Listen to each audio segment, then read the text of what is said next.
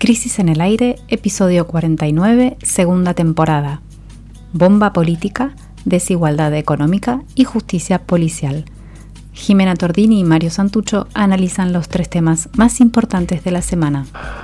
Hoy comenzamos nuestro resumen de la coyuntura con un acontecimiento que causó conmoción y varios destrozos la bomba que explotó en la puerta del principal local del Frente de Todos en Bahía Blanca. ¿Un hecho aislado o consecuencia lógica del agite opositor?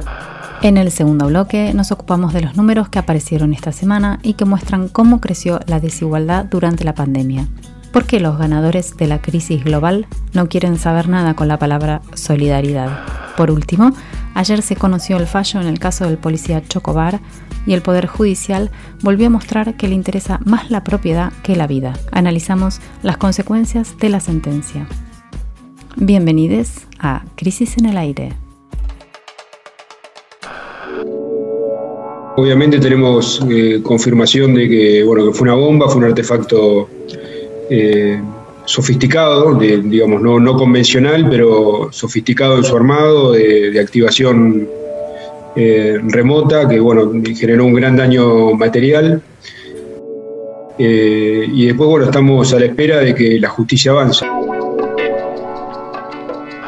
La primera parte de nuestro resumen semanal nos lleva al sur de la provincia de Buenos Aires, más precisamente a Bahía Blanca, donde este martes a la madrugada explotó una bomba en la puerta de un local del Frente de Todos. Fue tan fuerte la detonación que estallaron incluso varios vidrios de edificios vecinos. La dimensión política del atentado, el día elegido y las particularidades que se dan en la ciudad bonaerense despertaron inquietud y preocupación a nivel nacional. Por ahora, hay muchas preguntas, pocas respuestas. Y una lectura que no deja de mirar lo ocurrido en un contexto nacional, claramente. Repasemos un poco los hechos. La explosión fue el 25 de mayo a las 3 de la madrugada. El local del Frente de Todos en el que se cometió el atentado está en la intersección de las calles Beruti y Donado, esto es a menos de 10 cuadras del centro de la ciudad y de la Plaza Rivadavia, que es la principal de Bahía Blanca, una zona muy transitada. Aunque la potencia de la explosión podría haber lastimado a alguien, no hubo heridos, pero sí hubo destrucción de muebles, mampostería, vidrios, demás. Justo en esta esquina, justo, justo, no hay cámaras de seguridad de la municipalidad y las de alrededor no funcionaban, así que tampoco hay registro de ese momento, pero algunos vecinos, vecinas que se asomaron al escuchar el estruendo que provocó la bomba, vieron a dos personas correr y subirse a un auto que arrancó enseguida, así que se investiga la pista de tres sospechosos. Sí, Jime, y además hay un tema clave, que es que en el lugar de la explosión se encontraron panfletos, ¿no? Con frases como, que, con, frases, con algunas frases que decían lo siguiente, para resumir, ¿no? Nos quitan la libertad, matan a niños con el aborto o se subvierten los valores naturales. Y también había, dentro de esos panfletos, volantes, eh, críticas a los políticos, a los sindicalistas, a los jueces e incluso a los periodistas. Y también reclamos de tipo económico referidos a la inflación, la desocupación y la pobreza. O sea, una melange, pero todo muy precario desde el punto de vista discursivo. No, no, se nota una gran elaboración por detrás, no se, no se nota mucho refinamiento eh, lingüístico, digamos, en términos políticos. Pero lo que sí llamó la atención, lo que más llamó la atención y lo que preocupó es que se anunciaba el inicio, en ese volante, el inicio de una purga y el aviso de que se conocía la dirección, de que los, perpetradores del ataque conocían la dirección de los supuestos blancos. Todo esto obviamente pone en evidencia que se trató de un atentado político, lo cual además es bastante verosímil eh, en el contexto actual por el grado de polarización existente. ¿no? Eh, por otra parte, habría que decir que no se trata de una unidad básica en un barrio, ¿no? Uno dice, bueno, un local, se, dijo mucho, Jiménez, no sé si viste, la, noticia circuló como un atentado a un local de la campo, Uno imaginaba una unidad básica en un barrio, un local de los que hay muchos, digamos, por ahí más de trabajo territorial, pero no, no, no, no precisamente en un local de la campo, una unidad básica, sino que era el local central del oficialismo, o sea, el frente de todo en la ciudad de Bahía Blanca, donde tiene, por ejemplo, sus oficinas el diputado provincial Gabriel Godoy y la senadora provincial Ayelén Durán. O sea, era un local más bien partidario, de hecho se llama Ateneo Néstor Kirchner, que es como precisamente utiliza muchas veces, eh, las, agrupaciones del peronismo eh, utilizan más bien Ateneo cuando se trata de un local más amplio, ¿no? Y unidad básica cuando se trata de un local más para la militancia propia. Bueno, la Cámpora en el comunicado que, que difundieron pronto, poco después del atentado, escribieron el hecho en la campaña de violencia discursiva orquestada por la oposición, eh, diciendo que no se trata de una novedad. ¿no? Sin embargo, hay un párrafo que quisiera citar eh, textualmente, donde advierte lo siguiente. Dice, lo que sí es nuevo es que la intolerancia y el rencor hayan pasado el límite de las diatribas mediáticas para convertirse en un episodio de violencia política sin antecedentes contra un partido de gobierno en la novena ciudad más importante de la Argentina. Bueno, eh, evidentemente por parte del oficialismo también hubo una lectura política de esto. Eh, de hecho, se lo ligó, de alguna forma a la oposición y al debate que está instalado en la sociedad hoy, ¿no?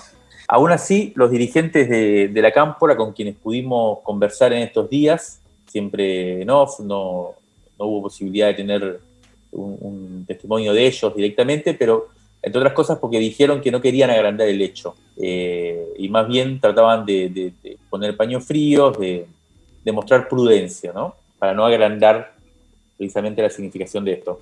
Obviamente hubo un repudio generalizado de todo el arco político, incluso el intendente de Bahía Blanca, que es justo por el cambio, Héctor Gay, también salió a, pedir un pronto esclarecimiento. Todo, el sistema político se despegó del hecho, ¿no? Y ayer, un dato importante me pareció, pese a esta pretensión de, no darle grandes, eh, no grandes olas, la vicepresidenta Cristina Fernández de Kirchner, junto a su hijo Máximo Kirchner, eh, recibió a los dirigentes bahienses y bueno, ahí hubo una reunión donde se, analizó el tema y, y, expusieron la preocupación que, les dejó. Eh, por último, habría que decir que la causa quedó en manos de la justicia federal la jueza que está a cargo es María Gabriela Marrón y decretó el secreto de sumario y además ordenó que las tareas de investigación queden a cargo exclusivamente de la División Antiterrorismo de la Policía Federal, lo cual significa apartar a la bonaerense del caso. Eh, bueno, hablamos con el fiscal Horacio Azolín, que estuvo en un inicio a cargo de la investigación preliminar y, y, en ese momento hizo un llamado a la población para pedir información, así fue que llegaron esos testimonios de las personas que vieron lo que comentabas antes, Jime y le pedimos sus primeras impresiones, así que nos explicó lo siguiente. Nosotros desde la Fiscalía General de la Cámara Federal de Apelaciones de Bahía Blanca, cuando tomamos conocimiento del hecho, vimos la posibilidad de que el caso encuadre en dos delitos de competencia federal, como es la tenencia de explosivos y la intimidación pública, eh, y por eso iniciamos una investigación preliminar para verificar si esta situación que habíamos conocido por los medios de una explosión en un local partidario eh, había sido algo intencional o accidental. Cuando verificamos que todo indicaba que era algo intencional por haber encontrado rastros de un explosivo, fundamentalmente pólvora y, probablemente un tubo de aluminio que le habría contenido, lo cual implicaba cierta sofisticación en el armado de un explosivo casero, pero sofisticado en cierto sentido, y además que se habían encontrado panfletos con carácter netamente intimidatorios, donde se hablaba de purga y donde se decía que sabían dónde vivían las personas que trabajaban en ese local partidario, corroboramos esta hipótesis de la, de la intimidación pública, hechos de, para nosotros de extrema gravedad en un, en un sistema democrático que se atente contra cualquier partido político, cosas que solamente pasaban en la dictadura, entonces decidimos promover la jurisdicción federal en presentándonos ante la juez de turno el 26 de mayo y pidiéndole que le pida a la justicia de la provincia de Buenos Aires que declare su incompetencia. Cosa que terminó pasando así y la investigación ahora quedó radicada en el Juzgado Federal 2 de Bahía Blanca con intervención de eh, la Fiscalía Federal 2 de esa ciudad. Y ahí cesó la intervención de la Fiscalía General, al menos en la investigación preliminar, más allá de que después cualquier apelación la trabajemos nosotros en la Cámara. El primer elemento de contexto entonces es, bueno, el clima de polarización reinante, la radicalización de sectores opositores que denuncian autoritarismos, dictaduras, pérdida de la república, estos sectores que van apareciendo, ¿no? Cada cierto tiempo vuelven a emerger con, alguna manifestación así en, el espacio público, mientras eh, transcurre la emergencia sanitaria que todos conocemos. Pero hay otra cuestión que en el caso de Bahía Blanca se agrega para tener en cuenta, que es, bueno, una tradición de una derecha rancia en esa ciudad, es una ciudad con una fuerte presencia de, de las Fuerzas Armadas histórica, está radicada allí la base naval de Puerto Belgrano, también una guarnición del ejército argentino. Allí, por otro lado, se está llevando adelante el juicio oral de la causa llamada AAA, en la que se investigan crímenes cometidos por esa organización, por la AAA, en la ciudad de Bahía Blanca durante los años 70. Bahía Blanca fue también uno de los centros de atención del espionaje ilegal eh, durante el macrismo. A fines del año pasado se supo también del armado de un mapa de militantes y referentes políticos en la ciudad. estas noticias que también van apareciendo sobre el espionaje ilegal durante el macrismo con cierta regularidad. Vamos a volver sobre ese punto en un ratito. Por eso hay quienes mencionan como antecedente de lo que pasó el eh, de lo que pasó ahora, el 25 de mayo, algo que pasó el 17 de mayo pasado, cuando aparecieron pintadas en la Asociación Israelita de Bahía Blanca con mensajes antisemitas y con amenazas. Otras pintadas con un tono similar también habían aparecido el año pasado en otros locales del Frente de Todos y en instituciones israelitas también. En Tandil esta semana, durante la marcha de quienes se oponen al gobierno, se vieron panfletos con consignas parecidas también a las que aparecieron en Bahía y el diario La Arena de la Pampa mostró también hace unos días preocupación por pintadas semejantes en el Frente de Todos. Es decir, bueno, una cantidad de aparición de este tipo de mensajes que podrían leerse en conjunto. Mario Ortiz es poeta, es escritor, es docente en Bahía Blanca y es un referente en la ciudad. En estos días, la pregunta por cómo responder y qué preguntas hacerse ante este tipo de hechos de violencia empezó a circular bastante en la ciudad eh, y hubo muchas conversaciones sobre esto, por supuesto. En una de esas rondas de discusión que, organizaron en FM de la Calle, una radio alternativa de la ciudad de Bahía Blanca, Ortiz dijo que había que tomar a Bahía como un laboratorio político. Nos pareció muy interesante ese planteo, lo vamos a escuchar ahora. Es, mm, digamos, la materialización esto es la materialización, la puesta en acto de un estado de violencia que ya está instalado, que ya está instalado. Y lamentablemente está muy instalado. Lo que pasa es que hasta, ahora esa violencia es verbal, es simbólica, eh, por ahora no ha pasado mucho más allá de las palabras, sin embargo, hemos estado viendo una escalada de violencia. Efectivamente lo hemos visto ya en las pintadas el año pasado de Frente para la Victoria. Eh, pero esto es algo que no será solamente aquí, esto, esto es nacional e incluso internacional. ¿sí? Eh, lo hemos visto también hace pocos días en las pintadas de la escuela hebrea. Pero esto es algo que estamos viendo cotidianamente en, en todos lados. Lo vemos en los comentarios de las redes sociales, lo vemos en los diarios. Muchachos, este, no nos asombremos que ocurran estas cosas cuando los periódicos cuando eh, nuestros principales portales de noticias de Bahía Blanca habilitan sus espacios para que los lectores escriban las bestialidades más horrorosas, etc. Esto está, esto está. O sea, era, eh, era cuestión de tiempo para que esto pasase a la acción. Y lo que hemos visto, y Bahía Blanca lamentablemente siempre es como una especie de laboratorio político del país. Bueno, eh, la gran pregunta acá, Jiménez, es cómo interpretar ¿no? esto, esto que ha sucedido.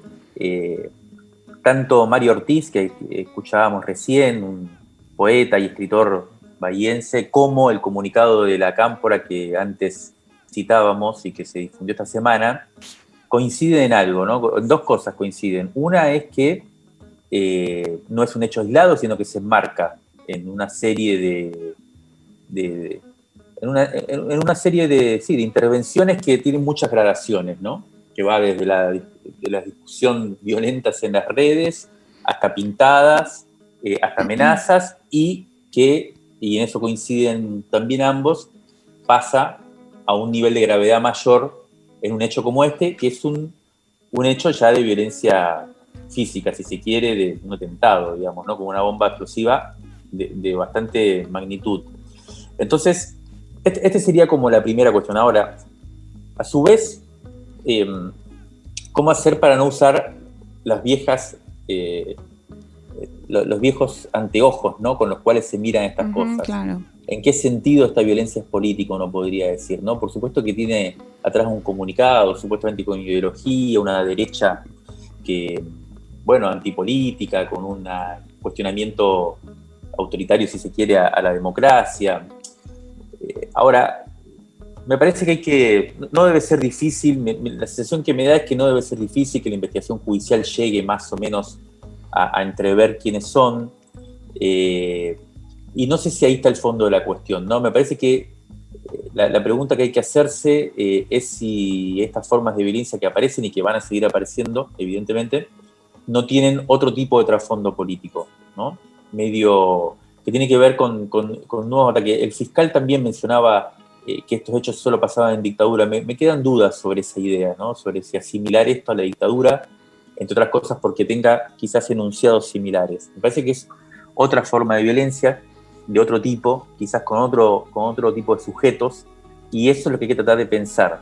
Y si te parece, para cerrar, menos con, con una opinión así tan en cierto modo volátil, sí me parece interesante ligar lo que sucedió esta semana con la bomba en Bahía Blanca, en, el local de Frente de Todos, con otra bomba, también mencionaba Santa la ASI, una bomba que, fue puesta en el 2018, que esa no estalló, fue más bien una amenaza, no llegó a estallar, eh, y que fue puesta a un funcionario del gobierno de Cambiemos en ese momento por, y esta semana, por eso lo traigo a colación, eh, quedó bastante explícito, fue puesta casi orgánicamente por la AFI, ¿no? por la Agencia Federal de Inteligencia, no solo por servicios supuestamente inorgánicos ligados a la, Agencia Federal de Inteligencia, en ese caso comandada por el macrismo, sino incluso, y eso es lo que se demostró esta semana, por eh, la propia conducción de ese organismo, eh, en ese caso Silvia Magetalani, que era la, segunda a cargo de, la CIDE, de la, de la Secretaría de Inteligencia, y también de los cuadros, cuadros importantes de contrainteligencia y de operaciones como Alan Ruiz y Diego Dalomau Pereira, que estaban al tanto de la operación y la encubrieron después, ¿no? Ahí me parece que eh, habría que sí poner en serie estas dos bombas, la de esta semana y la del 2018, eh, para intentar empezar a entender eh, cuál es la fuente y cuál es la naturaleza de estas formas de violencia que quizás no, no sean las primeras ni las últimas. Crisis en el aire. Análisis político en movimiento para tirar del hilo de la coyuntura. Crisis en el aire. De la tinta a la conversación.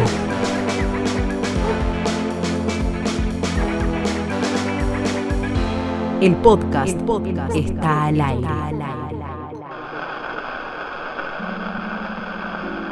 El segundo tema que nos pareció relevante de esta semana es la desigualdad social. Durante los últimos días se publicaron varios datos estadísticos que muestran de modo muy claro cómo la desigualdad no solo se consolidó con la pandemia, sino que se amplió aún más. A pesar de lo evidente del diagnóstico, el gobierno no parece registrar del todo la magnitud del fenómeno. Y aquellos pocos sectores que se ven favorecidos y aumentan sus ganancias en medio de la crisis global no quieren compartir sus beneficios. Incluso más, para defender sus intereses, están dispuestos a desabastecer el mercado interno.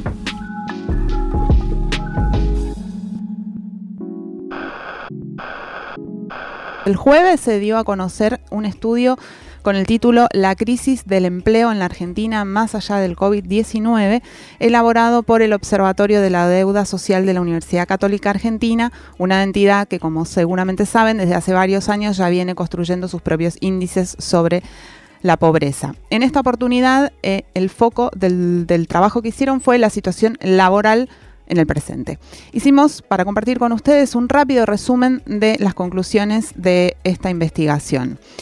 Primero, lo primero que muestra el informe es que en los dos últimos años se incrementó la desocupación por dos causas.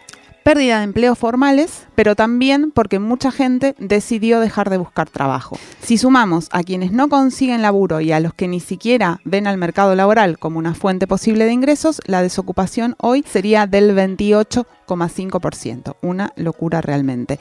Lo segundo es que, la segunda conclusión del informe para destacar es que se intensifica la heterogeneidad de la clase trabajadora, es decir, la precarización porque si consideramos al total de las personas ocupadas, vemos que el 51,1% está inserto, inserta en el sector microinformal, el 15,2% en el sector público y solamente el 33,7% de los trabajadores y trabajadoras pertenecen al sector privado formal.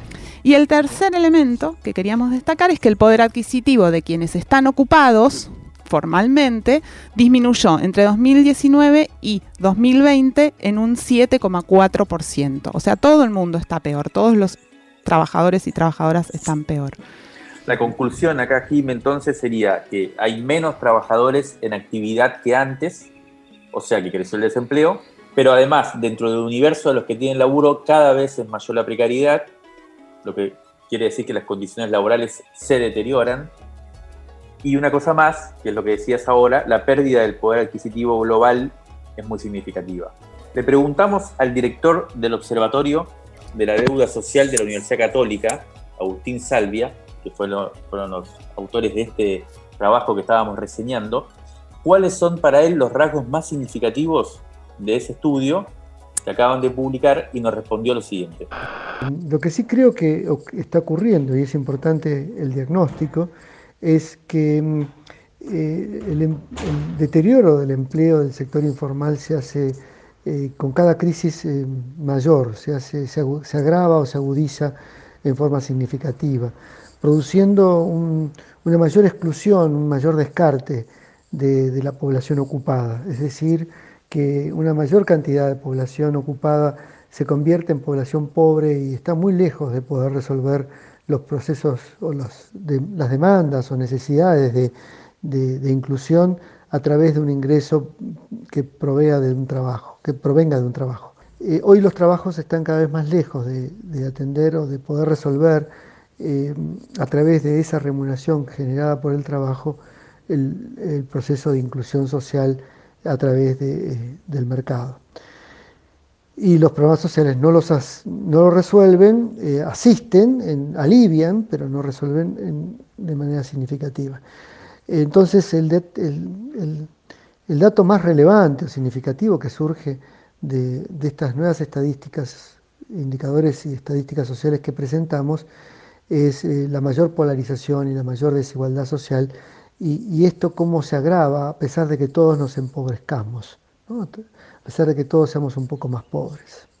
El desafío de crear más y mejores trabajos es un desafío que no es un programa social o de asistencia social, ni siquiera un programa de empleo. Ni siquiera eh, podemos ubicar el debate en términos de la discusión si deberíamos poner más dinero en programas eh, que atiendan la necesidad alimentaria o la emergencia alimentaria o en los Argentina o potenciar trabajo, es decir, en los programas de empleo comunitario. Ambos son necesarios para atender la emergencia, pero ninguno es suficiente para enfrentar los problemas que eh, tiene la estructura económica, productiva y social argentina. Entonces, el desequilibrio es profundo en materia de, una, de un incremento de la explotación laboral eh, para pequeñas y medianas empresas en función de sostener su propia viabilidad económica, pero también la autoexplotación que ponen en juego los, trabajadores autónomos o la, propia economía social o popular cuando requiere intensificar el trabajo para atender mayores demandas sociales sin que esto sea devenga en una remuneración adecuada ni una adecuada valoración del trabajo que se realiza en estos trabajos comunitarios.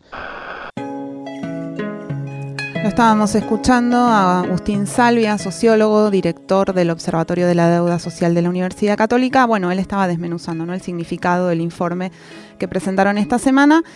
Y uno de los efectos de este deterioro en la estructura laboral argentina es, sin duda, la causa de otro dato que también se conoció esta semana y que vamos a comentar. Según el INDEC, el Instituto Nacional de Estadísticas y Censos, las ventas en supermercados cayeron un 8,8% en todo el país entre marzo de 2021, o sea, entre en, marzo de este año y en, en, marzo del año pasado, o sea, en un año. La caída también se vio reflejada en los comercios mayoristas con una baja interanual del 7%. Este dato preocupa no solo porque muestra la reducción de la capacidad de consumo de todos, sino además porque eso provoca la parálisis del motor que podría dinamizar al mercado interno, que es el principal factor del crecimiento económico. Pero, ahora bien, no todos hemos perdido, no todos hemos perdido durante la pandemia. Hay algunos pocos sectores que están en expansión, en plena expansión. Este jueves el mismo INDEC dio a conocer las cifras de la venta de maquinaria agrícola durante el primer trimestre de 2021. ¿Y qué pasó? Que el aumento fue del 93,4% en relación con el mismo trimestre de 2020, o sea, casi se duplicó. Se duplicó. Estamos hablando de que de la industria de tractores, sembradoras y cosechadoras, cosechadoras, que a su vez indica el gran momento que atraviesan las cosechas de soja, de maíz y de sus derivados gracias al alza exponencial de los precios internacionales. Bonanza para la Argentina agroexportadora. Esa misma bonanza es la que disfrutan los exportadores de carne y en este rubro estamos viendo también muy claro cómo la relación es directa. Mientras más ganan esos pocos empresarios que producen carne de vaca para afuera porque los precios suben en el mercado mundial, pues menos podemos consumir el resto de la población porque los precios también aumentan en las carnicerías de acá adentro. Obviamente lo que el Estado les pide es que si ganan mucho afuera, accedan a ganar menos adentro, pero no los estaría convenciendo. Por eso el gobierno nacional la semana pasada prohibió las exportaciones por un mes, hablamos de eso el sábado pasado aquí, y los ganaderos respondieron con un lockout, es decir, se están negando a vender las vaquitas y eso es una amenaza cierta a desabastecer el mercado interno, lo que seguramente además se va a traducir en un conflicto político también. Vamos a ver cómo termina este conflicto porque además hubo rumores de que el gobierno una vez más iba a retroceder luego de que varios gobernadores mostraron públicamente su desacuerdo con la medida y varios funcionarios hicieron lo mismo, aunque no, el jueves a la noche. El presidente Alfredo Fernández un poco se envalentonó y le dijo al cadete en, en su unidad básica virtual que no iban a levantar la prohibición hasta que no bajaran los precios, pero lo cierto es que la carne está más cara y el lockout que terminaba ayer fue extendido hasta el martes que viene.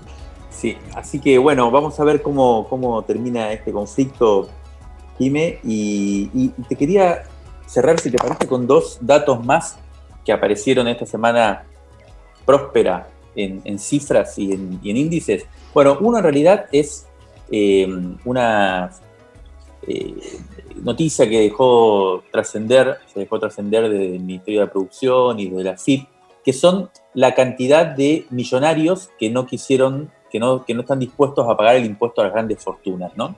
Porque como decías, acá el, eje de la cuestión de lo que apareció claro esta semana es que si bien todos, la mayoría, la gran mayoría de la población está perdiendo ingresos y capacidad de consumo y, demás, hay un sector que no.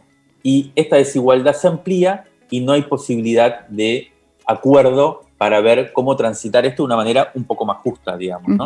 Entonces, lo que se conoció fue que 400 millonarios no querían pagar el impuesto a las grandes fortunas que, eh, y por lo tanto se presentaron a la justicia. Eh, en la mayoría de los sectores, o sea, muchos de estos 400 millonarios son o bien del agronegocio o bien de los grandes medios de comunicación, específicamente los principales directivos de Clarín y La Nación, que también están ligados en cierto modo a los agronegocios, y el sector financiero. Está también Coto, creo, no sé si hay algún otro gran supermercadista.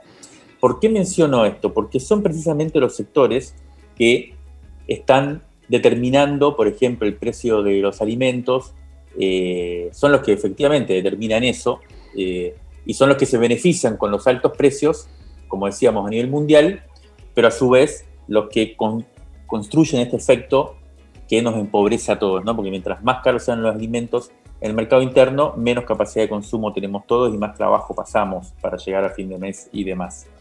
Ayer, como si fuera, como si estuvieran eh, sabiendo que íbamos a hablar de esto, nos llegó a última hora un estudio de Claudio Lozano eh, y su instituto eh, sobre el mismo tema precisamente. Y quisiera simplemente mencionar los datos que dan ellos porque explicitan exactamente esto que queríamos decir. Según ellos, durante todo el 2020, los salarios totales, los salarios totales perdieron un 0,8% respecto de 2019. Si te das cuenta, es un dato distinto a los otros que dábamos. No es tanto la pérdida según este dato que construyeron ellos con información oficial, 0,8 se perdió realmente en, el, ingreso de, los salarios. ¿no? Yo creo que esto incluye además todos los subsidios sociales ¿no? que se dieron en periodo de pandemia. Pero el excedente empresario es de 2,8%, o sea, las ganancias de los empresarios crecieron un 2,8% durante todo el año 20, de 2020. estas ganancias además son, se, surgen si uno suma el 0,8% que perdieron los salarios y el 2% que puso eh, el Estado en, impuestos, en subsidios netos a las empresas. Así que me parece que estos datos eran bien interesantes. Además, lo otro que, muestra el estudio de Lozano es que cerraron 22.860 empresas, o sea que esas ganancias que fueron al sector empresarial se concentraron en menos sectores, que son precisamente los del agronegocio, la gran comercialización y la renta financiera. Bueno, me parece que esto pinta un cuadro claro de cuál es la situación y como, como cierre, si querés, conceptual de esto, no se trata de una cuestión de insolidaridad, creo yo. Viste que el impuesto a las grandes fortunas se llama impuesto solidario. Me parece que queda claro que no es un, problema de solidaridad o no, es un problema efectivamente de puja política por quién paga el costo de esta situación que atravesamos. Ew. Ya salió el nuevo número de revista Crisis. ¿Te leo la primera línea? El sistema político argentino está llegando a niveles de porteñización insoportables. Corta la bocha. ¿Qué trae este número? Un perfil imperdible de Malena Galmarini, la dama de fierro, informes sobre el litio, la hidrovía y el desarrollismo reloaded, entrevista a fondo con Jorge Fontevecchia sobre los dinosaurios del periodismo que van a desaparecer, y Mariano Ginas sigue con su historia del cine argentino. Todo esto y mucho más en Crisis, una revista que te queda. Pedila ahora mismo en revistacrisis.com.ar y te la mandamos sin costo de envío. Rescate emotivo, un diamante impreso en una crisis, 1973-2021. Crisis 47. María Esther Gilio reúne las cuatro entrevistas que le realizó a su compatriota Juan Carlos Sonetti. 1965, 1967, 1969 y 1980 son los años en que compartieron esos diálogos picantes sobre literatura y vida con un estilo que permanece inalterable a lo largo del tiempo. El usted, la agresividad simulada que a ambos les resultaba divertida y eficaz. Querría que usted me explicara por qué no hay en su literatura una sola mujer madura que no sea un monstruo rapaz, ávido de bienes materiales. No es verdad, no es verdad. Hablemos de alguien que está en la vida breve, mami, hecha con todo amor. ¿Qué más amor que el que pude darle a ella? Y la mujer de la casilla del perro, del astillero, es un personaje lleno de ternura. Mire cuánto trabajo le ha costado encontrar dos ejemplos. Un escritor que tiene escritos 10 libros, libros llenos de mujeres. No sé dónde quiere ir con esto. Déjelo para el año 2000 cuando se haga el revisionismo de Onetti. Está bien. Usted es convencional, pasemos a preguntas que espera un señor convencional. ¿Por qué escribe? Escribo para mí, para, para mi placer, para mi vicio, para mi dulce condenación. ¿Cómo escribe? Estupendamente. Conteste con seriedad. Escribe con un plan, sabe a dónde va a llegar. Sé qué va a pasar, no sé cómo va a pasar. Si supiera cómo va a pasar, no lo escribiría. En una isla desierta, ¿Escribiría igual? Bueno, no sé si con un lápiz y un papel. Sé que imaginaría historias. Historias llenas de adolescentes, con alma de niñas y mujeres adultas con todos los méritos para la condenación eterna. Vuelve con lo mismo. Juan Carlos Sonetti es uno de los grandes escritores uruguayos del siglo XX. Nació en 1909 y murió un 30 de mayo de 1994. Mis personajes, todos conviven conmigo hasta los más abyectos, los más hijos de puta, pero es que en todos hay una beta, aunque sea muy pequeña, que puede despertar cariño, decía por aquel entonces. Podés leer la entrevista completa a Juan Carlos Sonetti en revistacrisis.com.ar.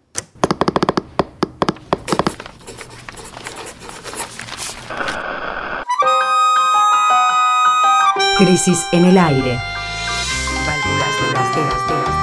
Resumen crítico en movimiento.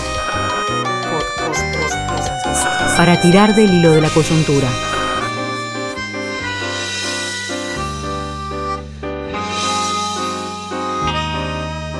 De la tinta a la conversación. Crisis en el aire. En este tercer bloque nos vamos a detener en lo que ocurrió el viernes 28 de mayo a la tarde. Ese día, el Tribunal Oral de Menores número 2 dio a conocer su veredicto en el llamado caso Chocobar una condena suave para el policía que asesinó a un pibe de 17 años y una condena áspera para un pibe que cometió un acto violento pero no produjo ninguna muerte. El uso de la licencia para matar pobres que tienen las policías argentinas sigue siendo un problema del sistema democrático que este veredicto pone sobre la mesa en forma escandalosa. Reconstruyamos brevemente. Como muchos de ustedes recordarán, el 8 de diciembre de 2017, Juan Pablo Cucoc, que tenía 17 años, y otro pibe, cuyo nombre no conocemos porque en ese momento era menor, intentaron asaltar a un turista en la boca. En el intento de robo, lo apuñalaron, los pibes al turista. Y escaparon. Cuando este episodio ya había terminado y los dos muchachos estaban corriendo, escapándose, el policía Luis Chocobar llegó a la escena de civil, porque estaba fuera de su horario de trabajo como policía, estaba por ahí y le disparó a Kukok por la espalda unas siete veces y lo mató. Recordarán tal vez que el episodio fue convertido en una bandera por la entonces ministra de Seguridad Patricia Bullrich y también por Mauricio Macri. Ambos recibieron a Chocobar y lo felicitaron. Ayer volvimos a ver esas fotos de aquel momento. En buena medida, esto que pasó explica que este caso, el caso Chocobar, sea conocido por el nombre de quien mató, por el nombre del policía y no por el nombre de la víctima, que es lo que suele pasar con frecuencia en nuestro país, donde son los familiares, las familiares de los pibes asesinados los que dinamizan la comunicación de los hechos, ¿no? Acá pasó al revés. A fines de 2017, si se acuerdan, en diciembre de 2017 ya habían pasado otros episodios muy fuerte de violencia estatal durante el macrismo, que fue el caso Maldonado, y faltaban apenas 10 días para la brutal represión en el Congreso, que también es otro hito del de el macrismo usando la fuerza estatal. Bueno, el caso Chocobar fue a juicio y así llegamos al veredicto de ayer. Sí, ayer eh, alrededor de las tres y media de la tarde ¿no? se conoció la decisión de, los y las juezas y aunque todavía no están los fundamentos, ya podemos, ya podemos quizás remarcar algunas cosas. Primero, el tribunal consideró que Chocobar es culpable, ya lo decretó culpable, porque cometió un delito, según dicen los jueces. Homicidio agravado por su comisión con un arma de fuego cometido con exceso en el cumplimiento de un deber. Así lo calificaron. El castigo que decidieron para esa conducta es una pena de dos años de prisión en suspenso e inhabilitación por cinco años. Es decir, que Chocobar no será privado de la libertad porque... Es en suspenso. Desde tres años, desde tres años para... Ah, porque además está en suspenso, ¿no? Pero además, claro. Y dentro de cinco años y un día podrá volver a ser funcionario público el macrismo se lamentó por la condena. Mauricio Macri, de hecho, dijo, día triste para la justicia argentina, y hoy condenó al policía Luis Chocobar por cumplir con su tarea de proteger, y atención a esta frase, a los ciudadanos de los delincuentes. Quiere decir que los supuestos delincuentes no son ciudadanos. Segundo, al mismo tiempo, el tribunal condenó al pibe que intentó robar al turista y que lo lastimó pero no lo mató a nueve años de prisión, como decías antes. El castigo que decidieron para el delito de tentativa de homicidio, criminis causa y tentativa de robo significa varios años de encierro para este pibe. Conclusión rápida, de las tres personas involucradas, un pibe fue víctima de una ejecución extrajudicial en los hechos, en los hechos una pena de muerte, la víctima de, Chocobar. Otro pibe pasará varios años en una cárcel, que además, como sabemos, no se caracteriza por las buenas condiciones de vida en los penales. Y el funcionario público, que tenía la responsabilidad de proteger la vida de las y los ciudadanos y de respetar la ley, hoy está en su casa. Así las cosas, el asunto es cómo pensar esto y qué nos dice esta decisión judicial sobre el tiempo que estamos viviendo. Por eso le pedimos a Claudia Cesaroni, abogada, militante del movimiento antirepresivo, un análisis de este proceso judicial y nos mandó este audio. Primero el pedido de la fiscal de tres años en suspenso para Chocobar hacía pensar que eh, no se iba a imponer la pena prevista en nuestro Código Penal y pedida por la querella, que era eh, una pena de prisión perpetua para cualquier integrante de fuerzas de seguridad que eh, asesine a una persona por fuera de las obligaciones que le impone su cargo. Em, ahora, el tribunal eh, nos asombra aún bajando más todavía la pena, ¿no? Dos años es lo que se impone por delitos absolutamente menores, este, no sé, falsificar un cheque, no recuerdo exactamente la escala, pero digo, eh, un hurto, delitos que no afectan eh, la integridad física, la libertad o la vida de una persona. Entonces, yo creo que es evidente que para una parte de la justicia argentina, para una parte importante, ya sea en su representación profesional, ya sea en los casos de juicios por jurados, en los que también hubo resoluciones en este sentido, la vida de determinadas personas no vale nada eh, por el hecho de haber cometido un delito o haber intentado cometerlo, pierden eh, la dignidad que tiene todo ser humano eh, y entonces eh, prácticamente está justificado o muy limitadamente castigado quitarles la vida. Me parece gravísimo, gravísima la resolución, gravísimo el pedido de la fiscal. Fíjense que al otro chico que era adolescente, o sea que aunque sea un adolescente que comete delitos, tiene que tener una protección especial, se le imponen eh, una pena de nueve años, que es mayor al mínimo del homicidio simple, que es eh, de ocho años, eh, y a la persona que mató se le imponen dos años. y hay otro problema que es que hay determinados delitos que solo pueden condenarse con prisión perpetua. Y eso que se hace supuestamente para dar una señal de que se los quiere, digamos, este, perseguir especialmente, termina generando una sub este, eh, eh, calificación de esos delitos como lo que son. Quiero decir, en este caso, si hubiera habido probablemente otra calificación legal con menos años eh, para Chocobar, el policía que cometa un este, homicidio en el marco de una extralimitación, etcétera, eh, o por fuera de sus actos de servicio, probablemente se hubiera podido pedir esa pena y no la pena de prisión perpetua, que en el caso de la Argentina hoy por hoy significa prácticamente la vida en la cárcel. La estábamos escuchando a Claudia Cesaroni hacer un planteo muy claro sobre esta cuestión de las jerarquías de, de las vidas, ¿no? que es el, elemento principal de esta discusión. Y también en la segunda parte, bueno, abrir una pregunta que tiene que ver con cómo se aborda la violencia estatal, con, con qué instrumentos, en qué medida tienen eficacia los enfoques vigentes.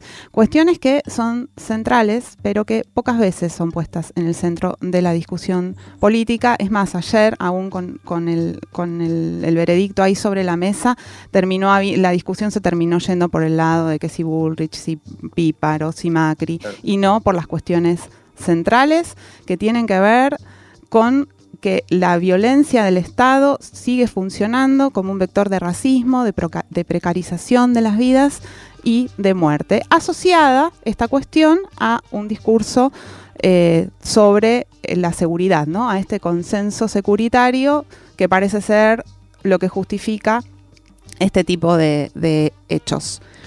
Si miramos un poco los números de los últimos años, lo que vemos es esto, ¿no? que hay un núcleo de este tipo de violencia que es, que es constante, que permanece, por tomar algunos años salteaditos, según datos del CELS que corresponden al AMBA, es decir, a la ciudad de Buenos Aires y al conurbano. Veamos, en 2013, en este territorio, la policía mató a 116 personas.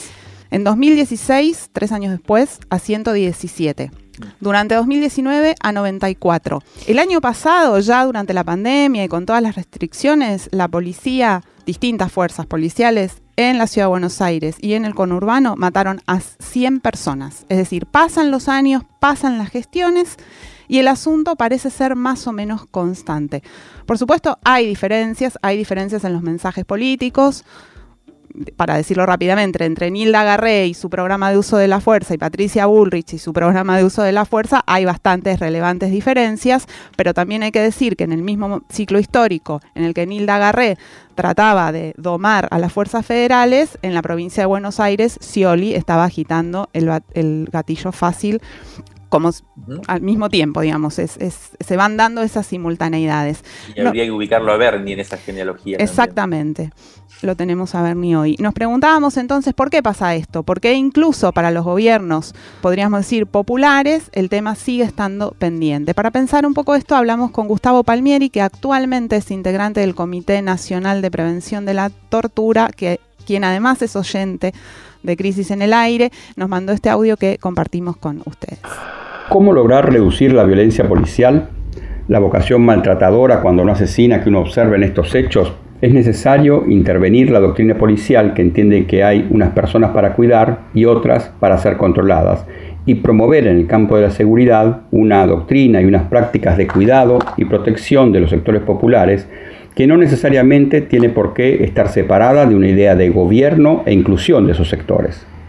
Lamentablemente, la doctrina policial de la región, que sigue siendo el eje central de la doctrina de seguridad, parte de las antípodas de esta posición. Pero ha habido ejemplos interesantes. Uno son los cambios en las prácticas de algunas policías en relación, por ejemplo, a las protestas sociales. Es así que a partir del costo político e institucional que implicaba lesionar o asesinar manifestantes desde el 2000, muchas policías aprendieron cómo intervenir si lo que se les ordenaba era canalizar la protesta, articular los conflictos entre manifestantes y el resto de los ciudadanos o entre columnas opuestas de manifestantes. Todo esto con una gran capacidad de mediación entre otros actores y espacios del Estado. En términos micro, esto implicó para las policías cambios importantes en la organización y los instrumentos con los que intervenir. Y la policía, por indicación de la política, trasladó a las protestas sociales muchas de las lógicas de intervención de espectáculos masivos, donde no percibía enemigos. Lo mismo intentó en algunos países con éxitos parciales en relación a los barrios populares, donde la tradición policial suele dividir a los habitantes entre los que deben ser masivamente descuidados y aquellos que deben ser hostigados. Pero las políticas populares cuestan plata y muchas veces se construyen a contrapelo, y en los últimos años el escenario cambió. Y hoy podemos decir que en la región los gobiernos populares entienden que al menos en el campo de la seguridad, que siempre le fue esquivo y en el que en general no tienen aliados, se deben apostar a una suerte de estrategias de reducción de daños. Y hasta aceptan inocularse o construir sus propios actores y medidas autoritarias, como si funcionaran como anticuerpos o cortafuegos, porque es precisamente por este flanco donde ven el riesgo de ser fácilmente vencidos por los sectores conservadores y autoritarios.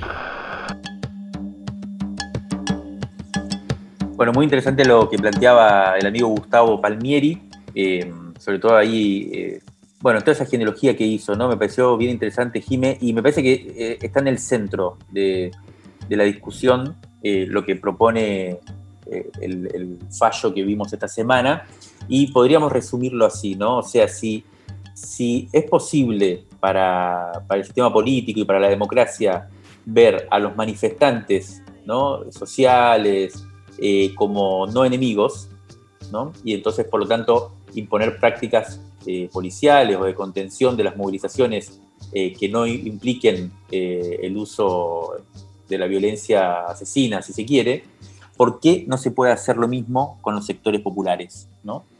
¿Por qué no se puede ver a los sectores populares, que en este caso delinquen, o, eh, como otra cosa que enemigos? ¿no? ¿Por qué no se los puede ver como ciudadanos y ciudadanas eh, y generar otro tipo de prácticas policiales respecto de ellos?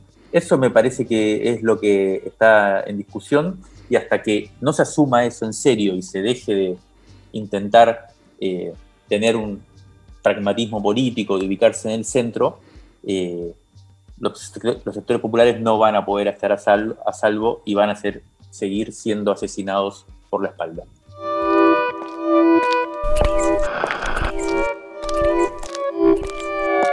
Crisis en el aire. Revista Sonora Transmedial de la tinta a la conversación. Crisis en el aire.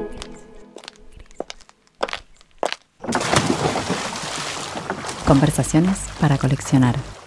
Jorge Sharp, alcalde de Valparaíso, analiza el nuevo escenario político en Chile. 29 de mayo de 2021 había también algo que, que, escuchábamos o que, leímos, eh, que alguien decía que esta victoria eh, de, la izquierda en las elecciones es, es, superior a la, de, a la de Allende, al triunfo de Allende, lo cual, bueno, tiene que ver con, con las dimensiones de lo que se ha logrado. Ahora también, bueno, nosotras escuchamos Allende y lo que pensamos es en el bombardeo a la moneda, o sea, en Pinochet. Y entonces un poco la pregunta es, bueno, esta derecha que vos estabas caracterizando, ¿qué, qué capacidad de reacción, de poder, de de, volver a sus métodos históricos de, toma del poder en la región? ¿Cómo, ¿Cómo lo ven ustedes? Esa es una pregunta, una pregunta cuya respuesta dejo abierta, en el sentido de que mm, en el escenario que está viviendo Chile, Jimena, eh, todas las posibilidades están sobre la mesa. Quiero ser súper responsable con lo que estoy planteando, pero mira, ¿por qué te digo esto? Porque la voluntad del pueblo chileno es la de generar una transformación profunda en, el modelo de desarrollo. Y, los fácticos de este país van a querer estropear esta posibilidad de cambio. O sea, porque mira, queremos poner fin a las AFP, que es el sistema de pensiones. Queremos declarar a Chile un Estado plurinacional, poniendo fin a 500 años de colonialismo en Chile. Queremos eh, descentralizar el poder de Santiago y traspasarlo o transferirlo a los territorios, a las regiones, a las comunas, a los municipios. Queremos renacionalizar los recursos naturales. Em, queremos em, consagrar un Estado de derechos sociales con derecho a las viviendas, la salud, la educación. O sea, queremos hacer una revolución. Esto fue Crisis en el Aire. Hasta la semana que viene.